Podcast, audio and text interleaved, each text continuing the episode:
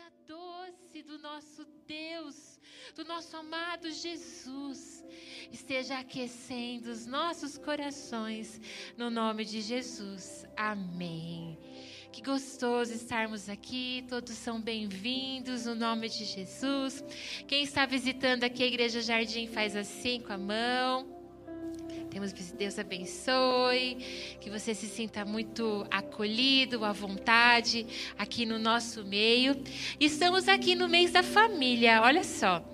E falar em família é muito bom. Deixa o nosso coração quentinho, sabe por quê? Nos enche de esperança.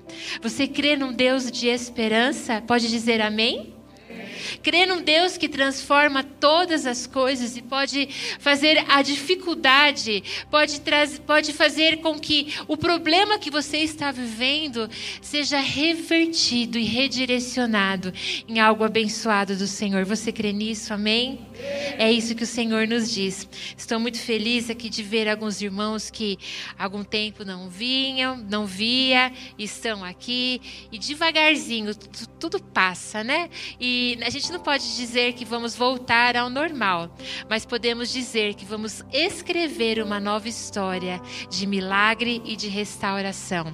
Quero dar as boas-vindas a todos que estão nos assistindo aí online. Sinta-se aquecido, junto à família, ou se você está sozinho, o Senhor é contigo. Queridos, e quando a gente fala de família, no presente século, nós não encontramos é, a família papai, mamãe, filhos, os filhos do mesmo pai, da mesma mãe, na mesma casa. Nós encontramos construções diferentes de família. Encontramos pessoas casadas pela segunda vez, ou que já levam para o casamento filhos de um outro relacionamento. Encontramos é, pessoas que foram criadas ou que moram com os avós, com os tios. Mas eu quero dizer que família é algo tão especial. E não importa o formato da tua família, não importa é, quanto, quanto, quão diferente você se sinta com relação a outras pessoas. O que importa é que você mora com pessoas que podem ser transformadas. E se você está aqui hoje, você é agente de transformador na sua casa e na sua família. E se você mora sozinho, né? Não tem problema, porque você faz parte da família de Deus, a igreja. E nós somos corpo. E sabe por que tudo isso? Porque o nosso Deus é um Deus relacional. É um Deus que não nos criou para que eu e você caminhássemos sozinhos. É um Deus que nos fez para estarmos juntos, para caminharmos juntos, para estarmos como família, construirmos algo juntos. E hoje eu tive o privilégio. Cadê a Isa? Tá ali? A Isa faz assim. A Isa, ela, ela, ela é filha da Jardim, literalmente, não é? Ela cantou no coral das crianças, depois ela foi regente do coral das crianças. Hoje ela cuida das crianças e está aqui ministrando louvor. Isso é família família, nossos filhos crescendo junto. A Duda tá aí, filha que veio depois, maiorzinha, né? Esses meninos que estão aqui, o pessoal do Zera ministrando louvor hoje. Bênção, nossos filhos, família. E muitas vezes a gente tem o hábito de olhar para a nossa vida ou para a nossa casa e falar: meu Deus, que difícil que são as coisas. Parece que as coisas não funcionam tão bem quanto na casa do vizinho. Tem um livro bem antigo que diz que a grama do vizinho, o mito da grama verde, que a grama do vizinho é mais gostosa. Que na casa do vizinho tudo é melhor. Que o marido da vizinha, que o, a esposa do vizinho, que o marido do irmão, da, a esposa do irmão da igreja. Olha eu confundindo as palavras aqui. Que a família do outro parece que funciona melhor. Você já comprou um eletrodoméstico ou comprou a, a, algum, algum equipamento que na hora de, de ligar falta alguma coisa? Que alguma pecinha está faltando e sem aquela pequena peça parece que que nada vai funcionar e você fica, puxa vida, como eu gostaria que isso, que isso funcionasse. E quando eu penso em família ideal, eu vejo que nós podemos dizer que famílias são diferentes. Cada um constrói a sua história, cada um tem o seu jeito, cada um tem a sua característica, mas família ideal é família que funciona. Vamos falar comigo? Família ideal é família que funciona. Mas tem hora que a família não funciona, concordam comigo? Há muito tempo atrás, alguns anos atrás, nós estávamos num acampamento das crianças e de repente acabou a água. E aí a direção do acampamento me chamou, os proprietários do lugar, achando que eu tinha feito as crianças tomarem banho demais, que elas tinham gastado água demais. E ali eu estava ali bem preocupada porque não tinha água naquele acampamento, não tinha enchido a caixa. Aliás, esse problema de água eu vivi várias vezes e o Senhor sempre proveu todas as coisas, mas dessa vez foi uma situação muito peculiar, porque eu tinha tomado cuidado com o banho, o banho tinha sido cronometrado, as coisas tinham sido feitas da forma como deveriam ter sido feitas, e mesmo assim não tinha água nas torneiras, nos chuveiros. E o que fazer? E ali começamos a buscar, a, a, entender o que estava acontecendo. E algumas pessoas que eram da manutenção começaram a, a mexer nos banheiros e a olhar. E pasmem, no acampamento das crianças, nós descobrimos que uma, uma criança um pouco mais velha, uma mocinha, uma quase mocinha, pegou o seu sutiã e jogou no, no, no, na, no vaso sanitário. O que, que aconteceu? Entupiu o vaso sanitário com aquele sutiã. E eu não sei como e como a, a, a, o encanamento daquele lugar funcionava, mas isso impediu que ocorresse o abastecimento de água naquele lugar. Porque algo tão estranho, algo tão inexplicável aconteceu. E quando aquele funcionário passou andando pelo acampamento com aquele sutiã pequenininho, eu falava: Jesus, que ideia essa menina teve? E na nossa família, muitas vezes, algumas coisas não funcionam. E a gente olha para um lado, olha para o outro. E quando eu falo de família, não estou falando de casamento só aqui, não. Estou falando de filhos. Porque talvez você, filho, olhe para sua família e fale: caramba, como eu queria que as coisas funcionassem melhor em casa. Como eu gostaria que as coisas andassem de uma forma diferente. E parece que muitas vezes nós não descobrimos onde está o problema e talvez o problema seja algo tão tão oculto e nós vamos nessa noite construir algumas coisas juntos para que você para que eu, para que cada um de nós entenda o que o Senhor tem para nossa família. E talvez alguma coisa esteja aí entupindo, esteja atrapalhando para que a graça do Senhor abunde na sua casa e sua família funcione. Eu quero que você abra a palavra do Senhor lá em Josué, no capítulo 7. E lá no capítulo 7 conta a história de Josué que tinha vencido uma grande batalha. Josué, ele conseguiu conquistar Jericó, uma cidade poderosa, com muralhas fortes, algo imenso. E aí Josué foi atacar a cidade de Ai. Ai era menor, mais fácil, e Josué perdeu a batalha. E é nesse contexto de perda, de batalha, que nós vamos pensar um pouco nessa noite. Então, lá em Josué, no capítulo 7, no verso 11, diz assim: Israel pecou e eles também transgrediram o meu pacto que lhes ordenei, pois até mesmo tomaram da coisa amaldiçoada, também roubaram e dissimularam e colocaram-a entre os seus próprios apetrechos. Por isso, os filhos de Israel não conseguiam se manter de pé diante dos seus inimigos, mas viraram as suas costas diante dos seus inimigos, porque estavam amaldiçoados. Tampouco continuarei eu convosco, salvo se destruíres o amaldiçoado dentre vós. Levanta-te, santifica o povo e diz: Santificai-vos para amanhã, pois assim diz o Senhor Deus de Israel: há uma coisa amaldiçoada no meio de ti, ó Israel. Tu não poderás se pôr diante de, de de pé diante dos teus inimigos, enquanto não retirares a coisa amaldiçoada no meio de vós. Vai lá para o verso 17. E ele trouxe a família de Judá e tomou a família de Zerá, e ele trouxe a família de Zerá, homem por homem. E Zabedi foi apanhado, e ele trouxe a sua casa, homem por homem, e Acã, filho de Carmi, filho de Zabedi, filho de Zerá, da tribo de Judá, foi apanhado.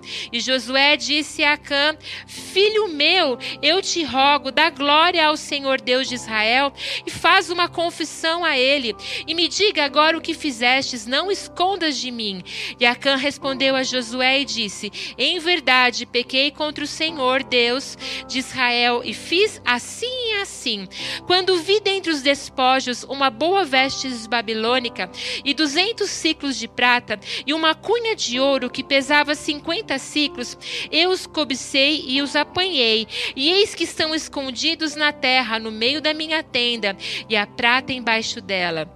Então Josué enviou mensageiros e eles correram até a tenda, e eis que aquilo estava escondido na sua tenda, e a prata debaixo dela. E eles pegaram tudo do meio da tenda e trouxeram até Josué e até os filhos de Israel e os puseram diante do Senhor.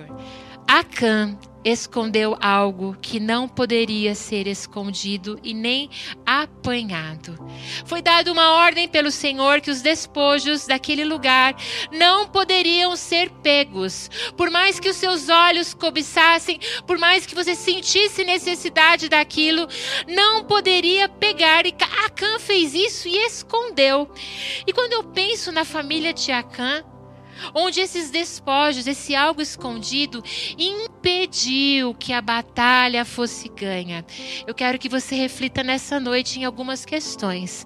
Talvez a sua família esteja andando em círculo, saindo do nada e indo para lugar algum, porque alguma coisa você precisa repensar no seu modo de viver. Isso para os filhos, isso para os pais, isso para os avós. Sabe? A família que a gente mora junto é a nossa primeira família. Depois disso, tem os nossos parentes. E talvez você precisa refletir algo sobre, em primeiro lugar, a família que está tá ali na mesma casa, seja composta do seu pai ou do seu avô, ou da sua tia, as pessoas que moram ali com você. E aí, quando eu, eu olho para essa situação que a Can viveu escondendo, fazendo com que todo um povo perdesse a guerra. Isso me leva a entender o que o apóstolo Paulo fala lá na segunda carta aos Coríntios, capítulo 10, versos 3 e 5. Você pode ir rapidinho lá.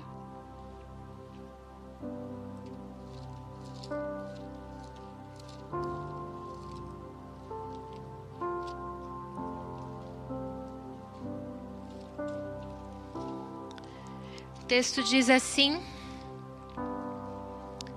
porque, embora andando na carne, não guerreamos segundo a carne, porque as armas da nossa milícia não são carnais, mas poderosas em Deus para a destruição das fortalezas, destruindo imaginação e toda altivez que se exalta contra o conhecimento de Deus, e levando cativo todo o pensamento à obediência de Cristo. Querido, a nossa luta como família não é contra a carne, mas contra as hostes espirituais do maligno. E você é convidado nessa noite a ter os seus olhos abertos para que a tua família, para que a tua descendência caminhe bem.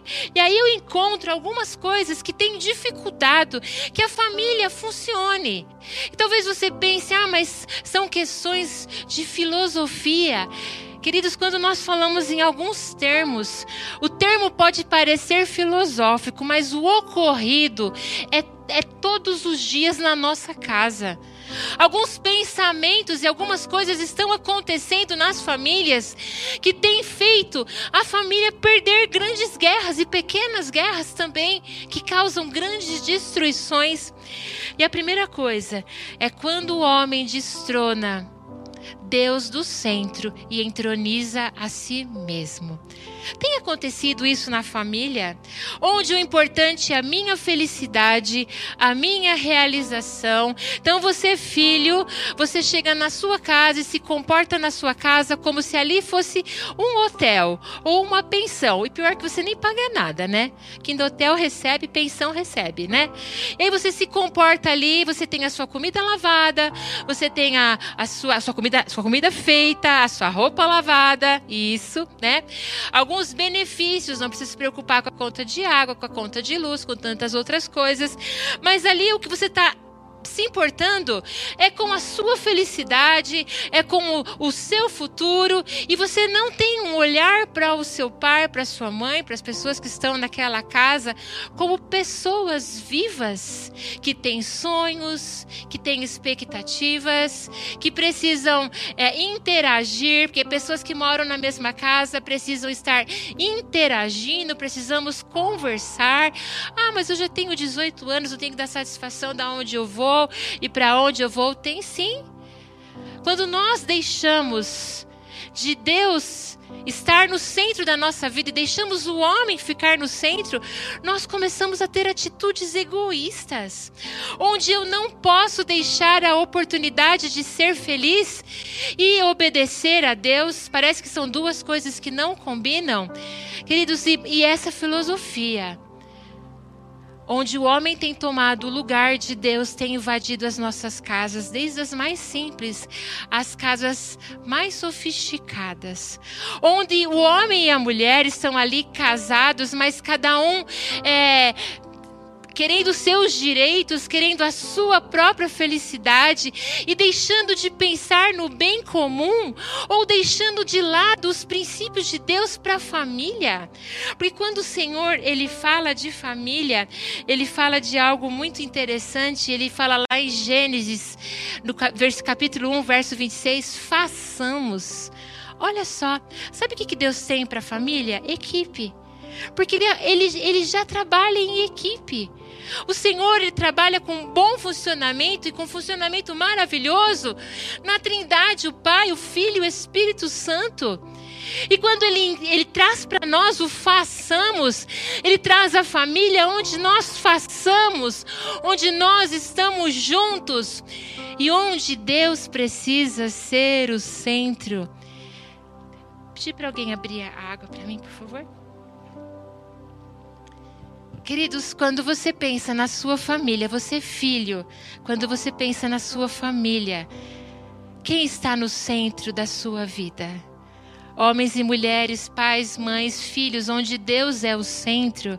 Os filhos honram os pais, os pais não irritam os filhos, e a família funciona como um time. Vamos falar comigo bem forte: família precisa ser time. Gente, tem, tem gente dentro da família fazendo gol contra. Pai e mãe irritando o filho, filho não honrando o pai, filho fazendo da casa uma, uma hospedagem ou um hotel, pai e mãe lançando em rosto coisas que deveriam ser tão naturais para proporcionar para os filhos, onde a palavra de Deus tem sido esquecida. E algumas coisas têm tomado lugar da presença de Deus. O quanto a presença de Deus tem sido trazida para a sua casa. Uma outra, uma, uma outra questão que tem entrado muito dentro das famílias é uma busca insaciável pelo prazer. Eu preciso fazer as coisas que eu gosto, e isso é a razão da minha vida. E quando eu olho lá para o Salmo 16, no verso 11, tu me farás conhecer a vereda da vida, a alegria da tua presença, eterno prazer à tua direita. Queridos, o nosso prazer, a nossa família vai funcionar quando nós entendermos que Deus precisa estar em primeiro lugar. Onde o meu prazer maior é nas coisas do Senhor. Quantos homens varando a noite jogando videogame casados? Será que estou falando alguma bobeira? e a esposa lá, sozinha, deitada. Quantas mulheres, horas e horas no Instagram, no Facebook, em rede social, ou conversando com as amigas, e o serviço de casa lá vai ficando, a louça vai ficando, que passa rápido. Vai ficando a comida por fazer, vai ficando um bom banho, vai ficando a casa que precisa ser arrumada e limpa. Queridos, quando eu falo de buscar o prazer, eu não estou falando de você pensar nas coisas que você gosta. A gente vai falar um pouquinho sobre individualismo, individualidade, que são coisas tão diferentes.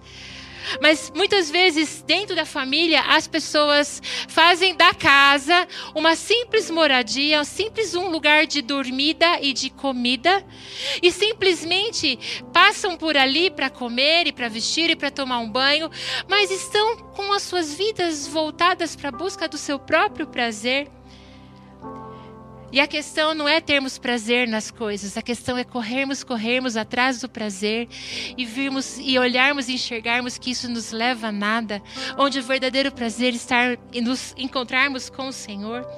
E aí nós entramos numa outra questão, onde é, tudo é relativo, não é? é mãe, você não está sabendo de nada, não. Não é mais bem assim. Hoje em dia não funciona mais assim.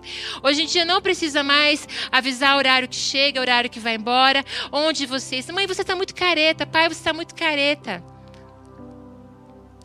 Onde as coisas, os princípios começam a ser negociados. E princípio não se negocia. Nós, como cristãos, acreditamos e vivemos verdades absolutas advindas da palavra de Deus, amém? E princípio a gente não muda. Estava falando com a irmã Minervina aqui sobre as nossas lâmpadas da igreja. E há um tempo atrás a nossa igreja estava com uma iluminação mais baixa.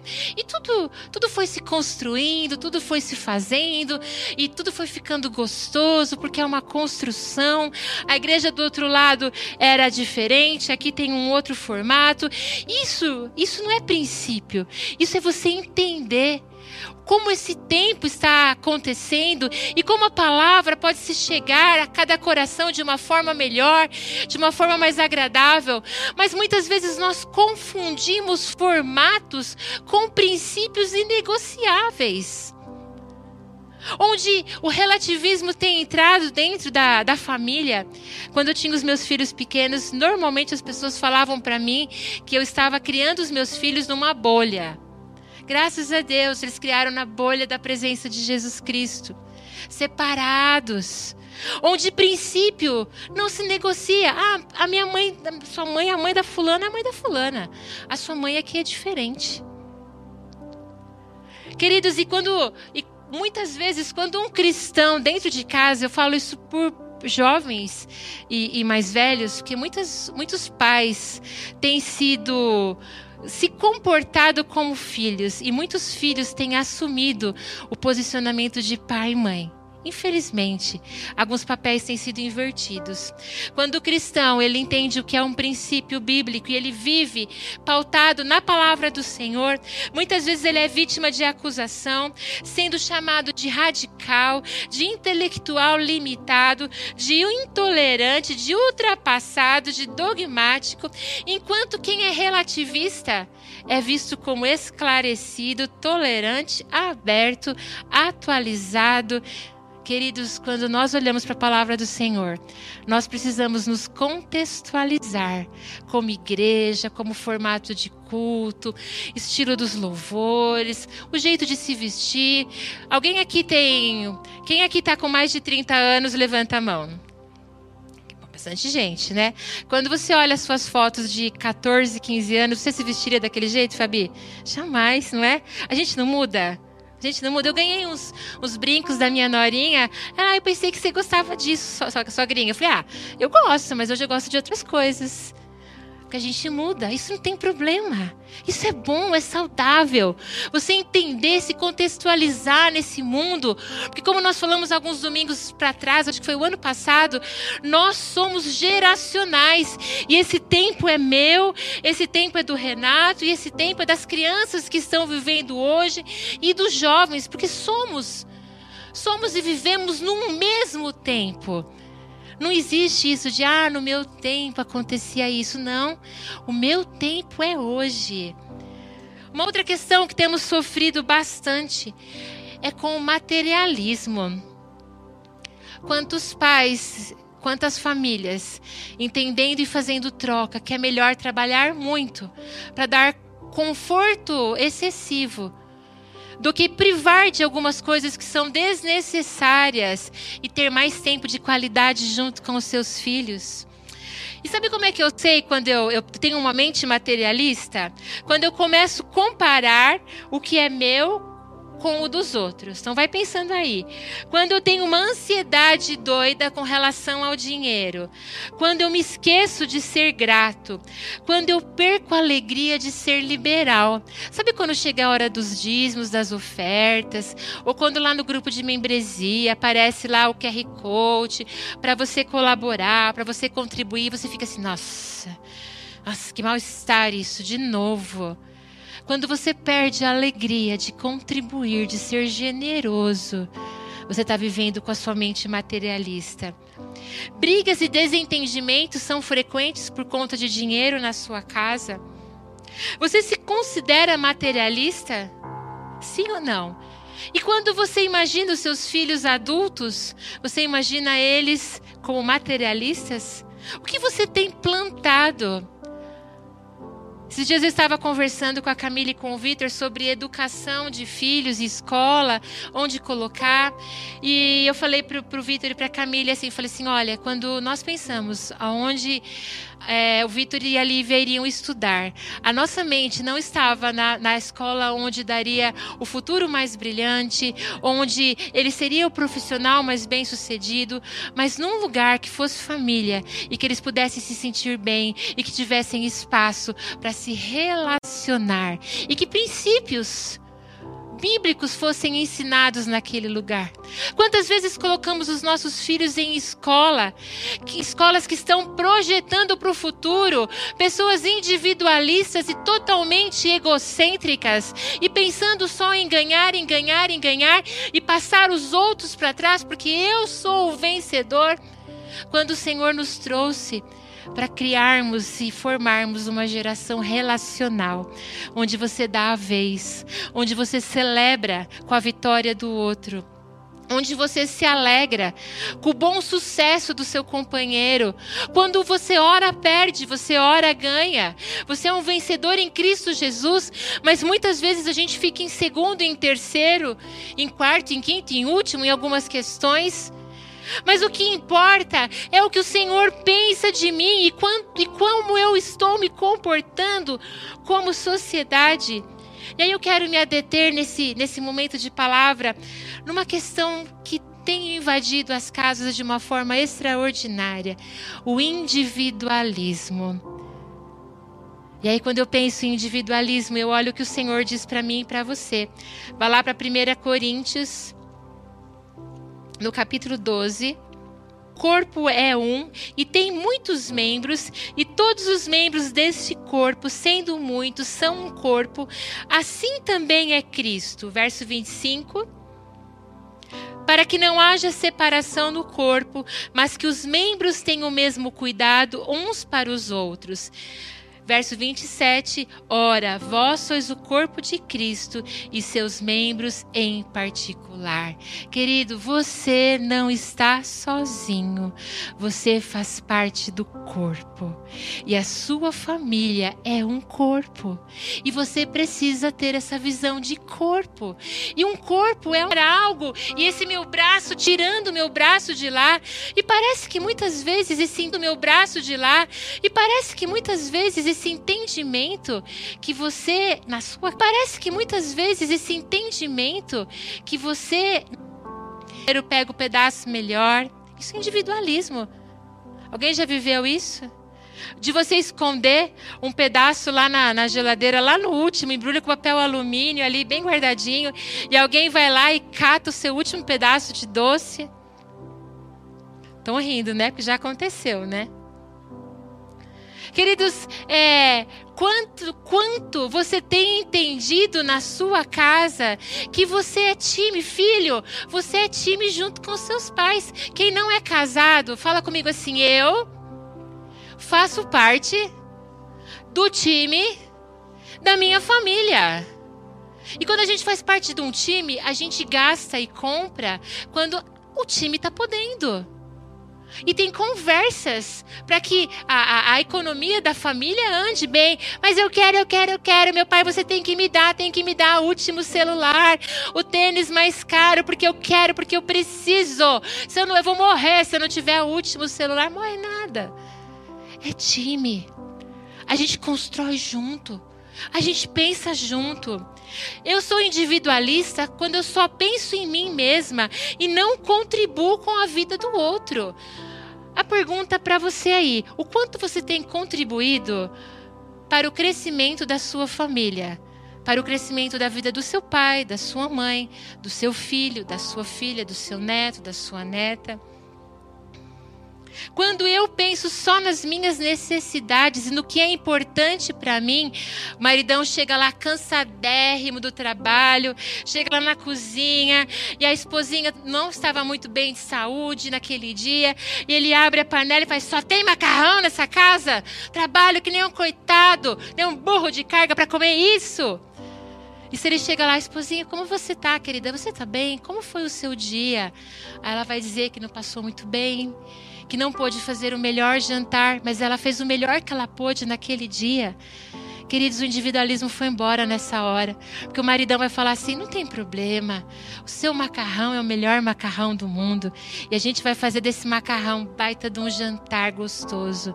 E quer saber do mais? Eu lavo a louça para você, porque você não está bem. Deixar o individualismo de lado é de repente você, filho, olhar para os seus pais.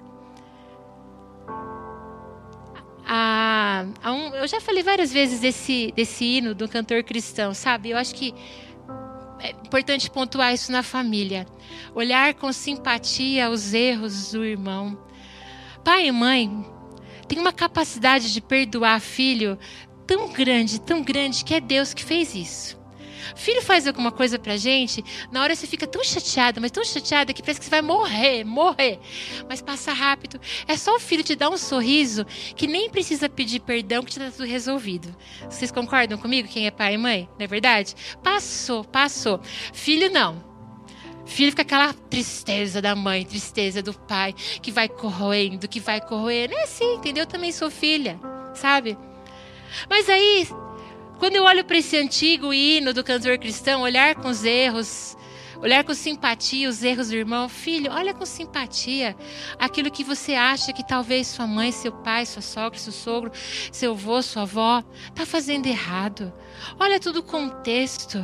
Sabe, sabe aquela balança onde você coloca tanta coisa boa que aquilo que te doeu tanto perto de tanta coisa boa é nada. E sabe o que a gente faz? A gente deixa para lá.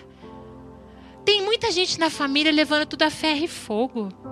Porque eu tenho que confrontar, porque eu tenho que discutir esse ponto aqui, aquele ponto ali. Porque se eu não conversar, eu não vou ficar bem. Tudo bem, é importante. É importante a comunicação na família, o confronto faz parte, as conversas de coração fazem parte. Mas, queridos, a tolerância, o amor, o respeito são muito maiores. E talvez o respeito e o amor tenham se perdido. Porque a gente está vivendo um tempo onde uma geração ela está bem adiantada em conhecimentos, ela tem acesso a tudo. E muitas vezes esse acesso a tudo começa a subir um, um, um negocinho chamado orgulho.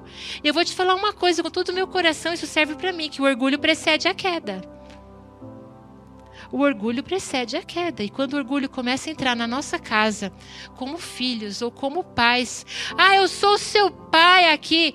Querido, você é administrador do presente que Deus te deu. Tira o orgulho, tira a soberba. O individualista, ele pensa que o formato dele é perfeito, é o único aceitável e que todo mundo precisa se adaptar a ele. Sabe, aquele narcisista onde ele precisa ser altamente admirado e vamos colocar a passadeira, porque tudo precisa ser em volta dele. E muitas vezes nós pais estamos criando filhos que estão sendo o centro da atenção e tirando o lugar de Deus na nossa casa. E nós precisamos rever algumas coisas. A minha individualidade é importante, queridos. Isso não tem a ver com individualismo. Na individualidade eu sei quem eu sou, porque nas nossas famílias a individualidade de muitas mulheres tem sido diluída na vida de outros, porque ela se perde. Se perde sendo mãe, se perde sendo esposa, se perde sendo dono de casa. A identidade, a individualidade de muitos pais, de muitos homens, acaba sendo diluída no desespero de ganhar dinheiro, de trabalhar e trabalhar e trabalhar e não sonhar mais. Alguns domingos para trás eu perguntei para alguns homens se eles tinham sonhos.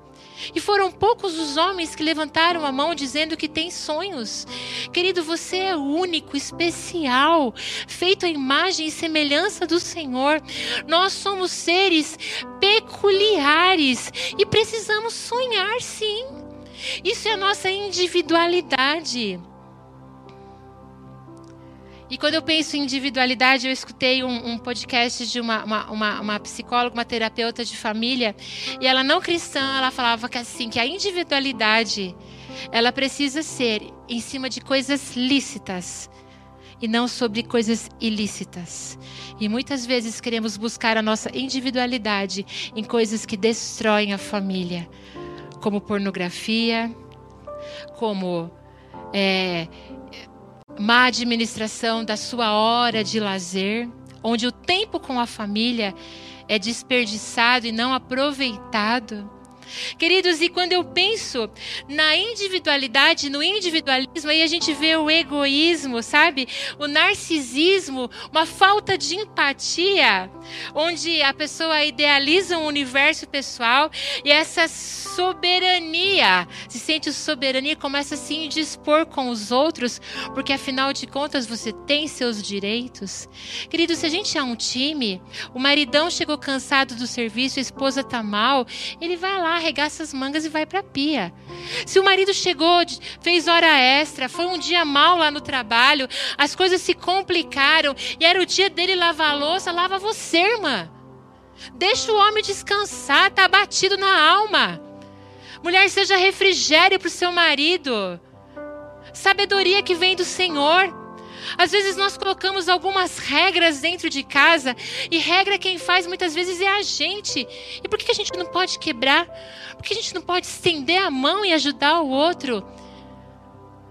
Filhos, olhem para os seus pais como seres ainda capazes de sonhar, capazes de viver, sabe?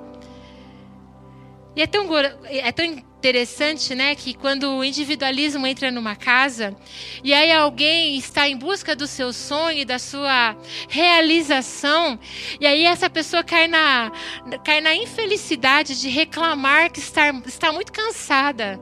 Sabe o que, que acontece?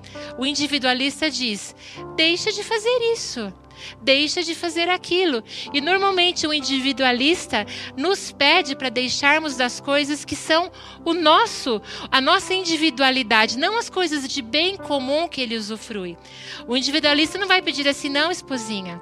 Pode deixar aqui no mercado quem vai sou eu essa semana. Pode deixar que a, a, lição das crianças eu ajudo essa semana. Ó, oh, o maridão lá fazendo uma pós, que é o sonho da vida dele. Chega em casa, a mulher ali. Então deixa da sua pós. Tá cansado? Querida, abençoa o marido. Deixa ele realizar o sonho dele. Você vai trabalhar dobrado nesse período para usufruir muito mais depois. Querido, quando nós entendemos que o individualismo precisa sair da nossa casa, nós entendemos a estação do outro. Quantos pais precisam entender a estação do filho? Tem hora que a gente, como pai e mãe, precisa ajudar sim os nossos filhos. Precisa. Tá filho perto de casar, libera ele de pagar a conta de luz, de pagar a conta de água, de ajudar em casa. Você não pode ajudar no casamento, mas libera ele. Dá uma força para o abençoado nesse período. É time. Ah, não, não, não, não, tem que ajudar. Come aqui, bebe aqui, tem que ajudar. Tudo bem, tem que ajudar. Mas a gente tem que entender a estação. Eu tenho vivido tempos bem gostosos em casa. Eu tenho um, um, um maridinho que é um maridão que sabe o que é time e sempre torce para que eu faça gol naquilo que o Senhor tem colocado no meu coração. E quantas e quantas vezes ele precisa ir lá ajeitar o almoço, quantas e quantas vezes algumas camisetas não estão no lugar que deveriam estar, mas nós somos time. E ora isso vai passar. E quantas vezes, sabe? Ele está ali com tantas coisas para fazer e com tantas situações, e eu posso sim fazer um pratinho caprichado, dar para ele. Eu posso é, cuidar, dar, do, dar o melhor bife, fazer a sobremesa que ele gosta, ter aquele momento de estar junto com ele, porque nós somos time. Eu posso apoiar as realizações do outro. Filho, qual foi a última vez que você perguntou, mãe, qual é o seu sonho? O que eu posso fazer para te ajudar a alcançar esse sonho? Às vezes a gente acha que pai e mãe é, é, é supermercado. A gente supermercado não. Supermercado tem que pagar. Pai e mãe é, é só é assim, dá, dá, dá, dá, dá. Mãe isso, é aquilo. Mãe, o que, que eu posso te ajudar? Será que a sua mãe não tem facilidade, não está conseguindo mexer no celular? Porque talvez a sua forma de falar com ela não foi a das mais agradáveis. E talvez ela precisa de um incentivo para se inteirar nas redes sociais. Nós vivemos um tempo onde nós precisamos ter mente de time. O cenário atual que nós vivemos, o semestre passado de 2020, foi o maior índice de divórcios no Brasil onde o fator desentendimento doméstico e acessibilidade online de cartórios fez subir absurdamente o número de divórcios. No individualismo não há um compromisso de lutar pelo casamento, pela família, de tentar manter um diálogo franco e sincero. Sabe o que é manter um diálogo franco e sincero? Você precisa ouvir. Vamos falar comigo? A gente está fazendo uma coisa que, que é importante para o conceito ficar reforçado na sua mente. Diga aí no seu lugar: eu preciso ouvir. Fala mais alto. Eu preciso ouvir, não só com os ouvidos, mas com o meu coração. Comece a ter conversas de coração com seu pai, com a sua mãe. Tenha entendimento da história deles. Às vezes a gente cobra coisas das pessoas que elas não podem dar porque elas nunca tiveram, mas elas estão te dando o melhor que elas têm. E você pode levar isso em consideração e deixar de ser tão duro. Filhos projetando seus sonhos nos pais, eu assisti essa semana um filme para a faculdade que chama A Sociedade dos Poetas Mortos. E ali conta a história de um rapaz que descobriu a identidade dele. Ele gostaria de ser um, um artista, um ator. E o pai dele tinha programado para a vida dele ser médico. E o pai dele não abriu a possibilidade daquele rapaz trilhar um outro caminho que não fosse o de medicina. E no filme, aquele rapaz veio a suicidar-se porque ele preferiu morrer a não viver o seu sonho. Pai, mãe, você tem conhecimento de qual é o sonho do seu filho? Ou você tem projetado no seu filho o seu próprio sonho e tem sido intolerante, não tem se permitido ao diálogo, à conversa? Os nossos filhos são herança bendita do Senhor e somos administradores. Talvez o seu sonho seja o filho médico, o filho, sei lá, advogado, dinheiro, não sei o quê, mas ele tem um outro rumo, um outro caminho caminho. E queridos, a nossa herança é bendita, não importa a decisão que ela tomar. Porque se ela tomar a decisão com o Senhor entronizado na sua vida, vai ser a melhor decisão. Deus não exalta o individualismo, mas ele valoriza a nossa individualidade. Querido, está na hora de nós, como famílias, para funcionarmos, vivermos sonhos e um apostar no sonho do outro e jogarmos para que todos façamos o gol, para que todos cheguemos no alvo, para que pais, filhos, para que famílias funcionem de verdade. E talvez a capa de Acã, talvez o, o, a prata escondida, seja sentimentos de individualidade, sentimentos onde de hedonismo, onde Deus está fora do trono, sentimentos onde de materialismo, de relativismo, que pa parecem palavras tão complicadas, sentimentos do, do humanismo, parecem palavras tão complicadas, mas são situações que nós vivemos no nosso dia a dia em todas as casas, onde Deus tem sido colocado de lado, onde o homem tem buscado o seu próprio prazer, onde o relativismo, onde parece que princípios bíblicos podem ser negociáveis. Jamais, jamais. Queridos, tem pai achando ruim porque o filho quer pintar o cabelo de azul ou colocar dread. Isso aí, irmãos, Pode ser que alguém se escandalize comigo, mas isso daí é negociável. O cabelo cresce, se corta. Eu já vivi todas as fases dos cabelos dos filhos em casa, todas. Do dread, daquele bem dread, parecendo um, um, um coqueiro assim na Lívia, entendeu? Do cabelo do Vitor sem cortar, a Lívia pintando, mas é negociável. Não tem problema não, o cabelo cresce. E se não crescer também fica careca, não tem problema não. Mas princípios bíblicos são inegociáveis e essa palavra viva precisa estar forte dentro da sua família. Talvez você, filho, esteja fazendo papel de pai e mãe. E como eu tenho dito, quem entendeu primeiro está na responsabilidade. E com o Senhor entronizado na tua vida, você pode sim fazer a diferença na vida dos seus pais. E o primeiro passo para você fazer a diferença na vida dos seus pais é conhecer a história dos seus pais, entender a história deles e estimulá-los a sonhar. Porque parece que muitos pararam e não ocorre mais nem a vontade de sonhar. Você não pode ser aquele que estimula o seu pai, a sua mãe. Ou então, talvez pai e mãe, você há tanto tempo tem matado os sonhos dos seus filhos que eles nem sabem mais quem eles são. E está na hora da conversa do perdão. Está na hora de escutar o coração do filho e dizer: Filho, me perdoa porque as asas que o Senhor te deu é para você voar e eu te abençoo no nome de Jesus. Queridos, o Senhor nos chama para vivermos essa vida de time. O Senhor nos chamou para vivermos em sociedade. O Senhor nos chamou para vivermos uma vida onde nós podemos experimentar o sobrenatural. Queridos, o quanto o egoísmo tem feito parte da sua casa. Ah, mas o meu marido, não, ele ele ele não está me enxergando.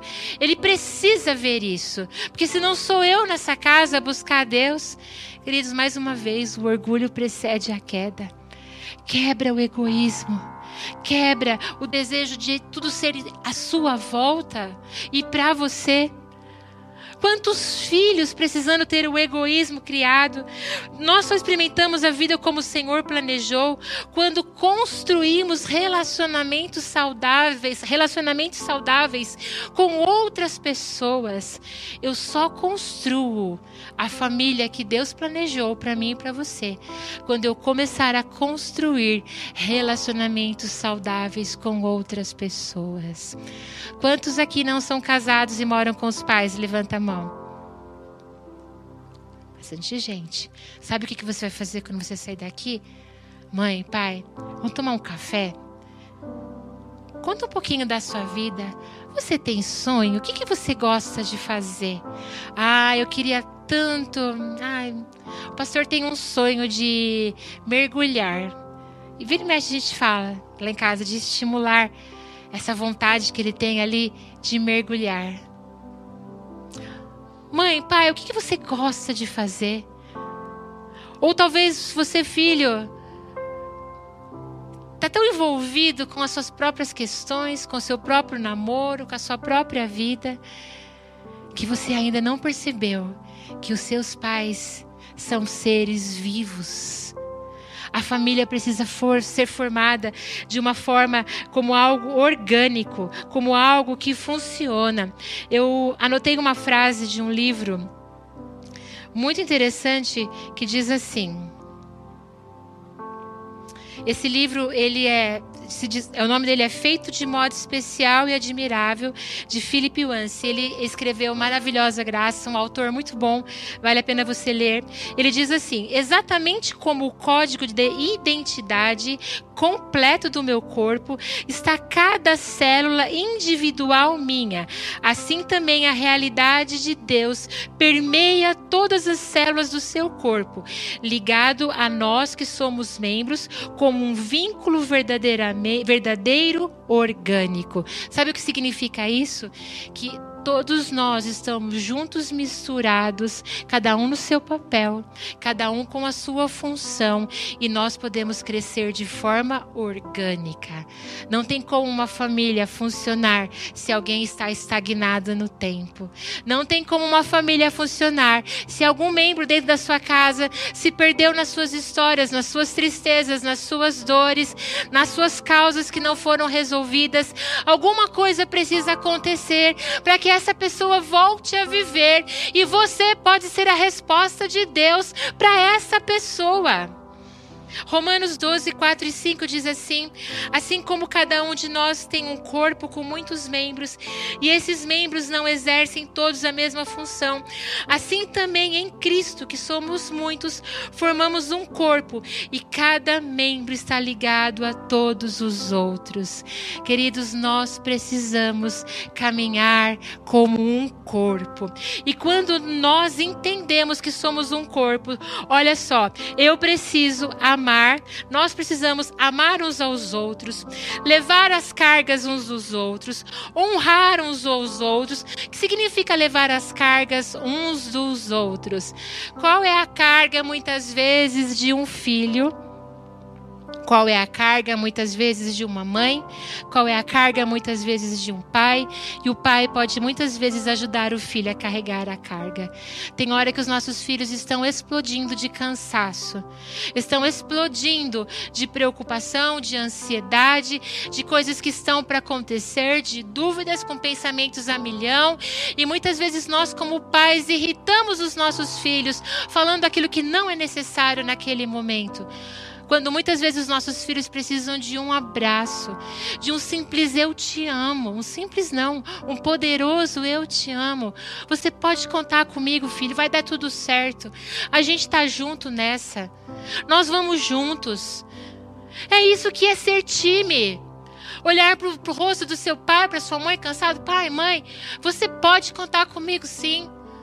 Talvez eu não sei como ajudar, mas eu quero caminhar junto com você honrar uns aos outros. Pais, qual foi a última vez que vocês honraram os seus filhos? Ah, eu já faço demais. Honrar. Honrar não tem a ver com compromisso de pai e mãe, com responsabilidade de pai e mãe. Honrar é fazer um algo a mais. É fazer algo diferente. Confortar uns aos outros confortar. Queridos, eu tenho uma dificuldade de tirar nota ruim, de tirar nota 7. Eu acho que aquilo me faz mal, sabe? E quando acontece de eu tirar um 7 na faculdade, como é bom o conforto do meu maridinho, que ele fala: "Não, mas você consegue. Você é poderosa, você vai vai conseguir, recupera logo". Aquilo é injeção de ânimo no meu coração confortar o marido que teve um dia atribulado no trabalho, confortar o marido que está trabalhando em home office, com as crianças gritando, com a confusão, a casa desorganizada, tudo caindo na cabeça, o abençoado do homem lá tentando ganhar o pão de cada dia. Conforta o homem lá com um abraço, com um café gostoso, leva lá uma xícara de café bom, um pedacinho de bolo. Conforta com eu te amo aceitar uns aos outros. Sabe o que significa aceitar uns aos outros? Tem coisa que é da gente, não vai mudar nunca. Queridos, se o pastor não, não, não me aceitasse como eu sou, coitado daquele homem. Ele me ama e aceita do jeitinho que eu sou, com as minhas características. Da mesma forma, eu aceito meu maridinho Eu aceito os meus filhos, eu aceito a minha nora, eu aceito o meu genro. Aceitação. Entender que somos diferentes, mas somos time. Eu não entendo nada de esporte, mas eu sei que tem, tem no futebol tem uma pessoa que fica lá no meio que nunca faz gol. Mas se ela não é boa, ninguém faz gol, porque ela dá a bola para os outros. É isso, tô certa? Na minha simplicidade? Então é isso, sabe? Acho que é centroavante. É isso? Oi? Meio campo. Às vezes, o nosso papel é meio, meio de campo, meio campo. E às vezes a gente quer, quer fazer gol, mas não é, não é, não é aquele momento, nem a nossa estação. Viva a estação que Deus tem para tua família, valorizando e incentivando os outros, servir aos outros. Querido, não há mal nenhum de você fazer um pratinho quente e dar na mão do seu filho. Quando ele está cansado e chega da faculdade, bem tarde, e não cobrar que ele deixe a pia impecável, porque não vai te irritar um prato de louça. Queridos, eu quero, eu queria ter muitos pratos de louça suja nos dias que eu estou sozinha lá com o pastor. Porque eu tenho saudade de louça suja. Agora que o Neto e a Lívia estão em casa, tem bastante, então não estou com saudade mas já já vou ficar com saudade. Quantas vezes nós vamos ter saudade da louça suja, do brinquedo no chão, de coisas que não voltam mais e que você poderia ter brigado menos, reclamado menos. Em contrapartida, filho, mãe, pode deixar que a limpeza da casa hoje é por minha conta. Mãe, vou pagar uma faxineira para você, tá? Vou pagar alguém para te ajudar, porque eu sei que está pesado, eu sei que você está fazendo muitas coisas. Honrar. Honrar o pai, honrar a mãe, honrar os filhos, dizer a verdade uns aos outros. Família não funciona quando a gente vive com conversa paralela dentro de casa nos cantinhos, um falando do outro, e na frente tudo bem.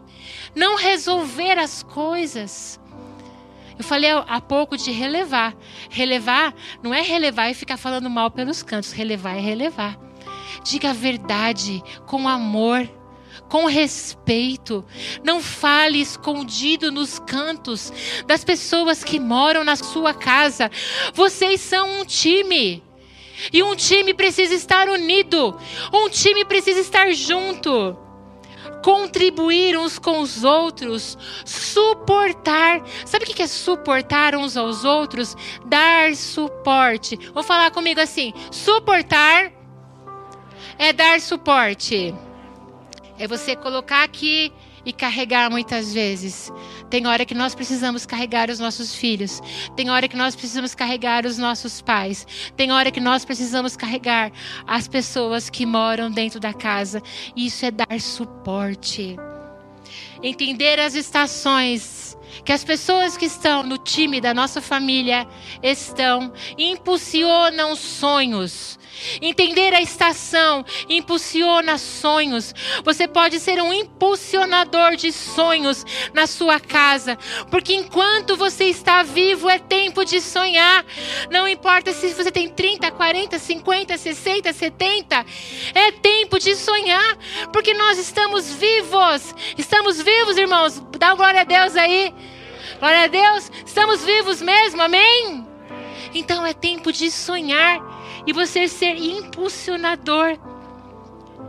Divisão de tarefas mas regras podem ser quebradas, porque eu posso honrar naquele dia fazendo a tarefa que é do outro. Imagina, não vou relar nessa cama, porque ele tem que sair de casa e deixar esse quarto em ordem. Você não sabe o dia, o dia difícil que seu filho vai ter, ou o dia difícil que ele teve, ou a noite difícil que ele teve e que ele acordou atrasado, que não foi por mal, que o quarto ficou bagunçado e não foi relaxo, não foi maldade. E ele chega ali 10, 11 horas da noite com aquele quarto do mesmo jeito. E você, mãe pai, você pode esticar aquela coberta. Você pode colocar um bilhetinho, filho, eu te amo, lá no travesseiro. E fazer uma jantinha bem gostosa para quando ele chegar da faculdade. Isso é honrar. Honrar a mãe, honrar o pai. A honra precisa permear os nossos relacionamentos. Entendimento de papéis nos estimulam nas habilidades. Sabe, entendimento de que pai é pai, mãe é mãe, filho é filho. Responsabilidade de pai, responsabilidade de mãe, de mulher, de esposa, de marido e filho.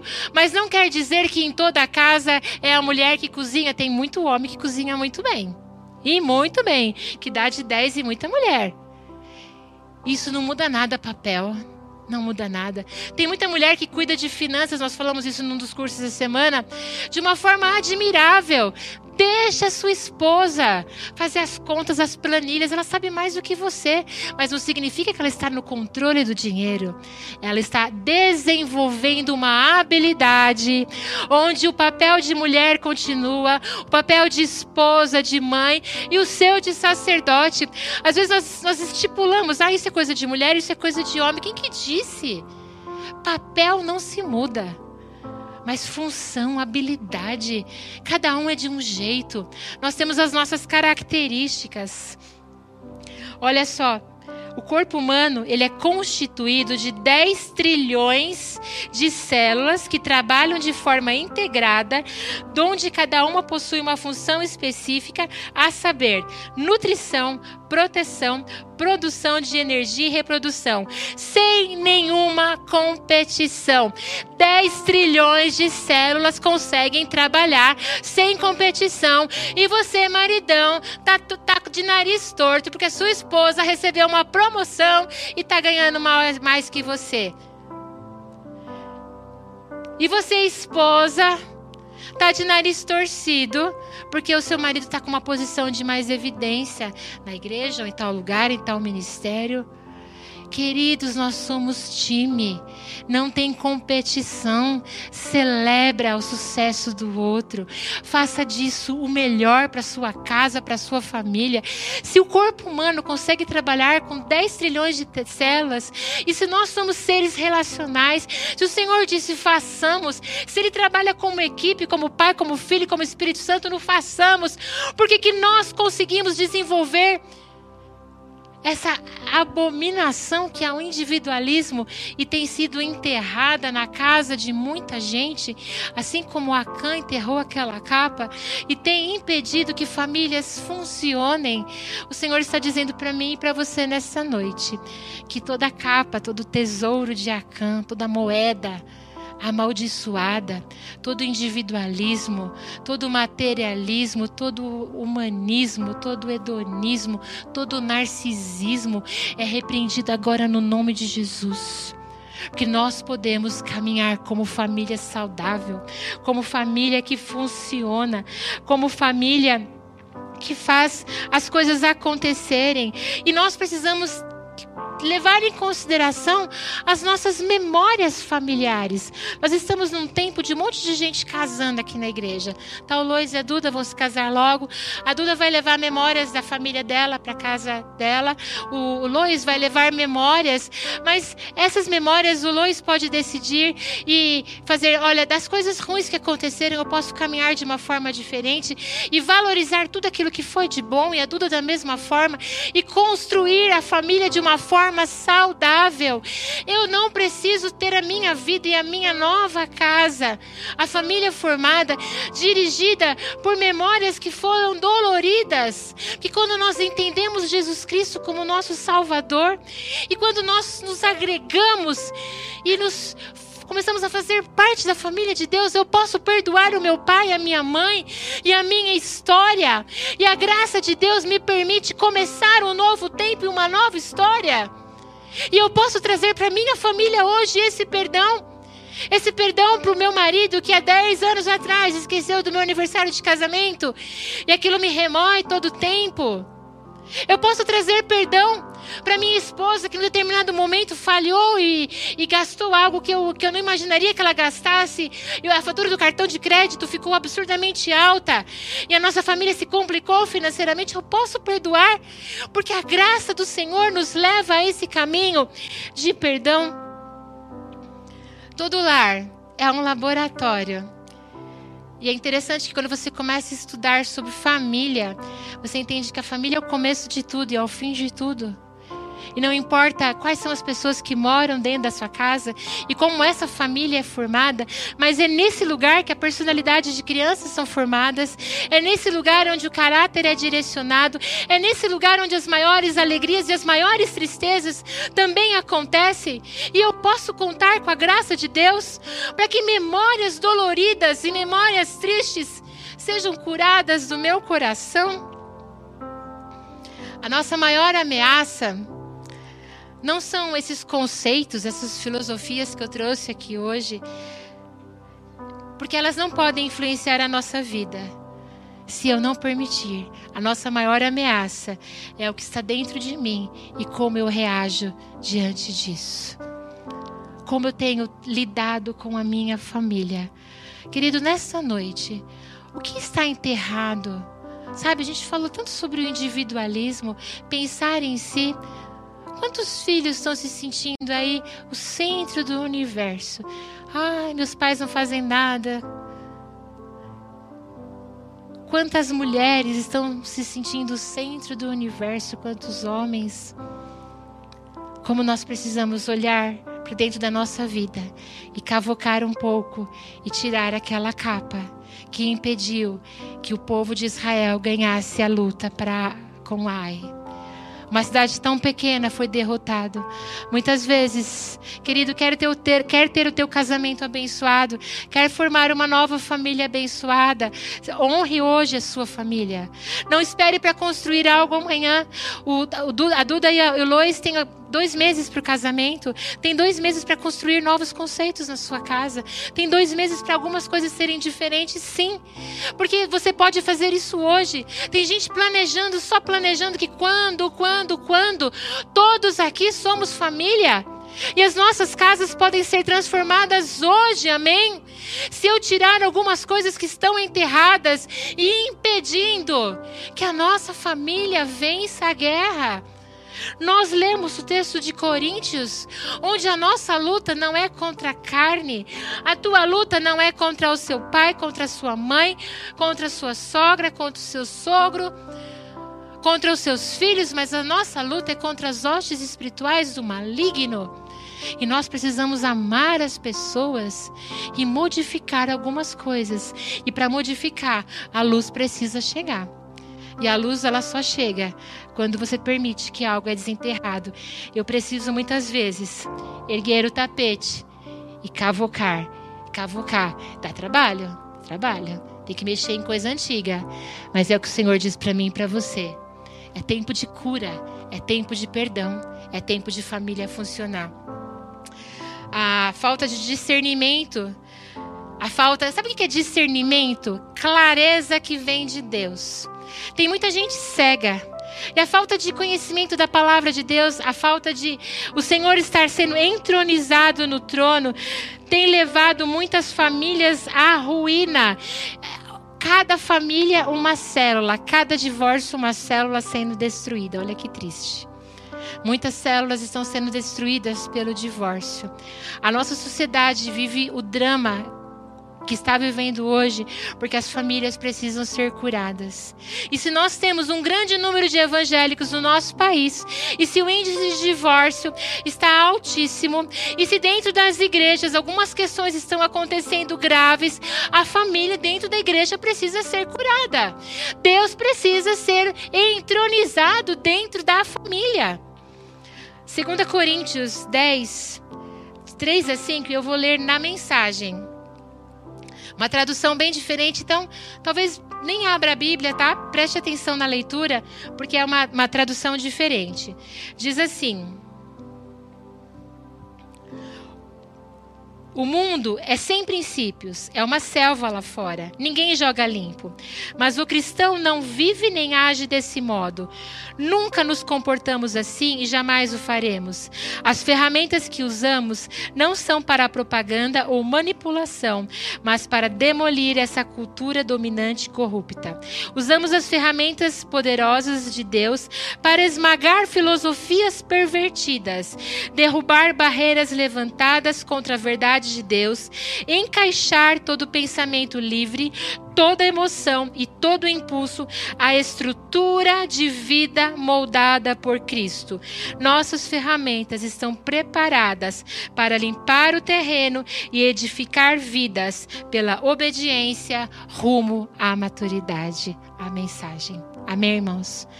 Nossas ferramentas estão aptas para limpar o terreno e edificar vidas pela maturidade. Quais são as nossas ferramentas? A palavra de Deus. Jovem, como purificará o seu caminho? Observando conforme a palavra de Deus. A mulher sábia edifica, a tola destrói. O homem bem-aventurado, o homem que não anda segundo o conselho dos ímpios, mas anda segundo o conselho padrão do Senhor. Salmo 1, versículo 1. Jovem, como purificará o seu caminho, observando conforme a palavra de Deus. A família está no coração do Senhor. A família é o presente que o Senhor nos deu. E a tua família precisa ser edificada segundo a palavra do Senhor. Eu quero te convidar você a, a curvar a sua cabeça neste momento.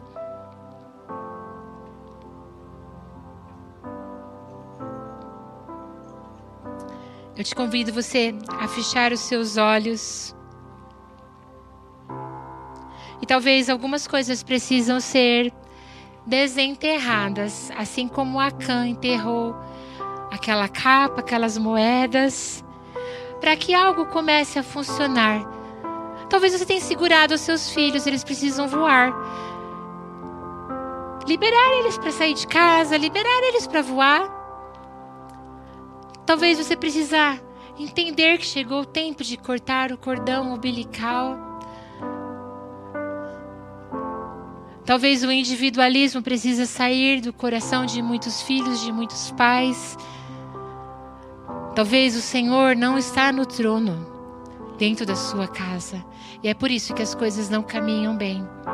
Talvez você viva uma busca insana das suas próprias vontades, do seu próprio prazer, das coisas que lhe agradam e te fazem bem, e você não pensa no bem comum, o que é melhor para sua família. Talvez você trabalhe que nem um louco querendo dar o melhor para os seus filhos, mas esqueceu que o que eles mais precisam é de um pai e de uma mãe presentes. E que eles podem ficar com tênis mais barato, com o celular mais barato, mas o que eles precisam é de um pai e de uma mãe. Eu não sei o que precisa ser desenterrado, mas eu sei que todos os dias eu preciso olhar para o meu coração e tirar o egoísmo do meu coração, tirar a minha vontade própria. Talvez algo que precisa ser desenvolvido dentro do seu coração seja a tolerância. Talvez você precisa impulsionar os sonhos das pessoas que estão na sua casa. Eu não sei. Mas eu quero te dizer que nessa noite você pode se reconciliar com o seu próximo, porque você já foi reconciliado com Deus, amém? Você pode se reconciliar com seus filhos. Você pode se reconciliar com seus pais. De 0 a 10, o quanto você está reconciliado com a sua mãe? De 0 a 10, o quanto você está reconciliado com seus filhos? De 0 a 10, o quanto você está reconciliado com o seu pai? Talvez você more sozinho e não tenha parentes ou pessoas de 0 a 10, o quanto você está conectado à igreja com o corpo de Cristo.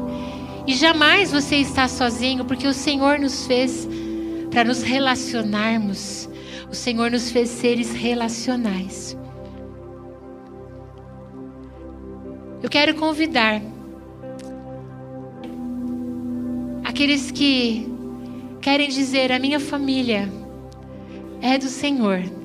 E tudo aquilo que estiver enterrado no meu coração, que seja remexido nesse momento que venha à tona, porque eu consagro a minha família ao Senhor. Seja pai, seja filho, seja irmão, seja avô, seja tio, não sei como, como quem são as pessoas que você mora, mas eu quero convidar as pessoas que, que se dispõe a remexer, a levantar o tapete e cavocar para a cura que fiquem de pé nesse momento.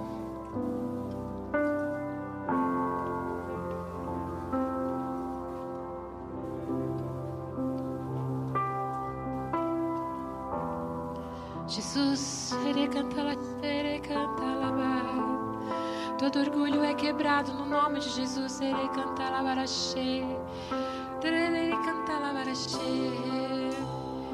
Eu consigo olhar e, e ver demônios saindo com uma raiva tão grande, tão grande, tão grande. Porque nessa noite é declarada a restauração. É cantar.